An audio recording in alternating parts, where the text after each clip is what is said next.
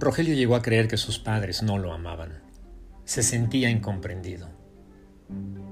Su tristeza se convertía en desánimo y era común verle caminar lentamente con los hombros caídos, la espalda encorvada y la mirada perdida en el suelo. Estaba creciendo mucho, así que era imposible pasar desapercibido proyectando ese aspecto de cansancio. ¿Cansancio dije? No, no, no agotamiento, desesperanza. Además se sentía extraño entre sus padres y hermanos. Su aspecto era como si llevara sobre su espalda un costal de 40 kilos de peso sin el más mínimo y remoto pensamiento de atreverse a imaginar la vida sin dejar de cargarlo. Lo extraño es que cuando Rogelio llegaba a la escuela, se transformaba en una persona distinta. Se movía con divertida agilidad. Sus ojos estellaban un brillo lleno de esperanza y sus amigos bromeaban y reían de sus chistes y ocurrencias. Gozaba de cierto grado de popularidad.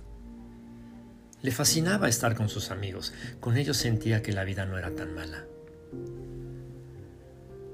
Una mañana, al llegar a la escuela, se enfrentó a una experiencia traumática, inolvidable. Se enteró juntamente con sus compañeros de salón que Ana Gabriela, una de las compañeras del grupo había tenido un fatal accidente de camino hacia la escuela. Ella y sus padres habían volcado en el periférico en un desafortunado percance automovilístico. Ana estaba muerta. El suceso sacudió a toda la escuela. Semanas después, sin poder dejar de pensar en lo ocurrido y llorarlo con sus demás compañeros y amigos del salón,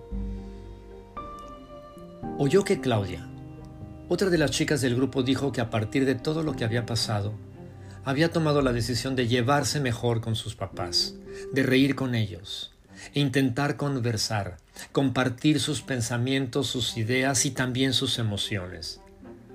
Quiero disfrutar a mi familia ahora que la tengo, dijo y animó a los demás. Todos deberíamos hacer lo mismo. Jesús dio su vida para que nosotros la tengamos. No es justo para nosotros, para nuestros padres ni para Dios, que teniendo tan grande regalo a nuestros padres, nos empeñemos en distanciarnos de ellos. Nada ni nadie puede asegurarnos que nos tendremos mutuamente para toda la vida.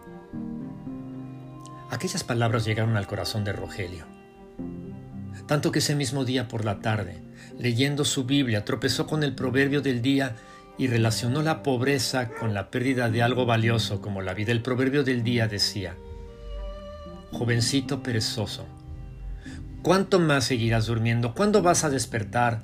Te duermes un poco, te tomas la siesta, tomas un descansito y te cruzas de brazos. Así acabarás en la más terrible pobreza. Proverbios 6, 9 al 11 traducción en lenguaje actual. Esa tarde pensó diferente acerca de sus padres y su relación con ellos. Pensó diferente y de manera casi automática sintió que el peso que le agobiaba se separaba de su espalda. Desde entonces su actitud es de perdón y deseo de cambio. Pide a Dios su ayuda y han comenzado a pasar cosas increíbles.